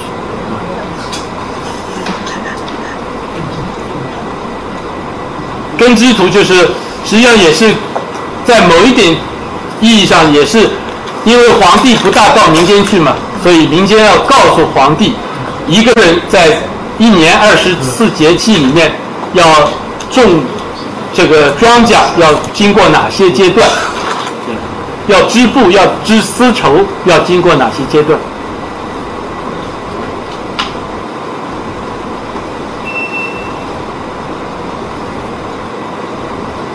是不是陈独秀和他的版画影响对不起，陈洪寿版画中间我没听清。陈独秀的版画这个事情，就是当时这个时期的这些史实故事影响非常大的。这是大家书看到的一种说法，我不承认。就是大家因为拼命的就想要跟把明明这些都很好，像这张画是很漂亮的画，所以有人认为是它是宫宫廷的这个这个级别，一定要跟哪一个有名的人连在一起才能提高他的地位。我看他好就好，就像我刚才那张最漂亮的这个百花公主一样的，我就觉得它是好的一张，就是大喜的一张，对吧？年画，到底谁画的根本没关系，但是呢，大家总是好多写书的人总是要把萧宁从啊、这个陈洪寿啊或者文人加入啊，这些都写出去，但是有没有证据呢？不要就是仅仅亮观点啊，亮观点或者杜撰出来的观点没意思的，对吧？我讲每一句话都要有一个事实，always evidence based，就像医生一样，对吧？医生看病也是这样的，不能随便你说说你是生了什么病，你由于哪一个指标不一样了，哪一个地方有什么问题，哪一个地方有阴影，我才来判断这个东西怎么样。他当时画的，他画个图，范围很广，对啊，有一定范围我承认，但是实际上，甚至于你可以倒过来讲，他是修了民间的那些很自由的画风，啊、变形，啊、才才这样才达到他的成功。李老师，您评价一下傅抱石的那个人物故事画呢？嗯，这样说吧，这些人他都中了这个文人画理论的毒，所以呢，他要画东西，他就要想着我里面有哪一个有名的文人画派的宗师的笔意在里面，一定要加一点这种东西。有了这个想法呢，当然了，你可以有一帮评家把它说的天花乱坠，对吧？说的怎么样怎么样？我今天本来想拿拿这张来比较的，实际上就是比如讲陶谷，陶谷是一个官，有一次皇帝派他到邻国去出使，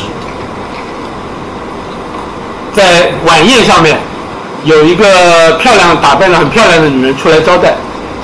然后突然在晚宴以后，他又碰到了这个漂亮女人，两人就勾搭上了，然后度过了一个晚上。然后陶虎也不知道他讲了些什么事情，因为中国对中国人来讲，官员知道都是国家机密嘛，是吧？不能这个随便讲出去的。然后第二天早上，哎，他突然发现这个女的是，不是一般人，就是可能从他嘴里套出了一些什么话，他就感到非常羞愧，他觉得昨天晚上可能把这个国家机密都给泄露了。由于这样一个故事。有一张唐寅的一张画的工工整整的，这是我要发扬的，就是在庭院里面有红烛，有这个女人在弹琵琶，这个陶谷穿的这个这个官服坐在那里在欣赏，这是很端正的。但是到了傅宝石那里，就是一个老头，然后一个女人站着，他也叫陶谷，就是这个时候到了这个时候。当然了，你可以从艺术上来说，它抽象啊，它就是对吧？什么啊，你都可以说。但是，或者有人喜欢，有人想一掷几千万都没问题。但是我就是说，它没有代表一个，我还是相信，就是在一定的范围内，在线是非常重要的。你要有艺术性的在线，而不是仅仅的就是抽象。或者怎么样？这是我对傅抱石的看法。他就是弄几个他的，你一看就是傅抱石，对吧？眼睛就是这个样子的，女人的眼睛就是这脸型就这样子的，啊，这就就没意思了。你是为了家里挂一张傅抱石呢，还是我要对吧？哎，欣赏一下这个艺术家怎么来表现当时的一些油灯啊，或者一些家具啊，对吧？家具上的花纹啊，我对这些更感兴趣。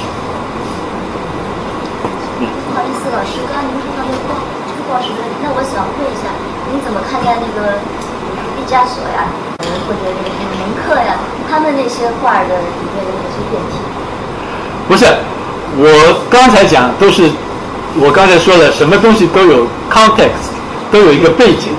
我是在宣传这些，就是如实的，或者稍带点艺术性的，反映历史、反映现实的这些画作。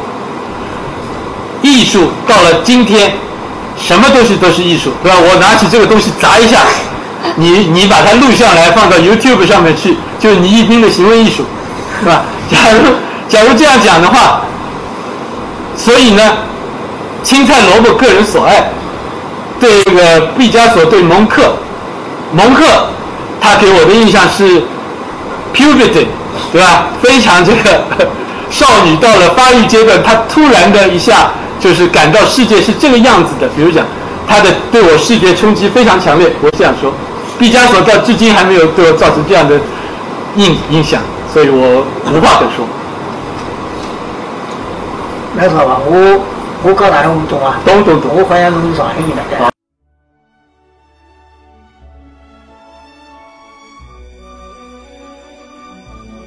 感谢聆听本期复兴论坛。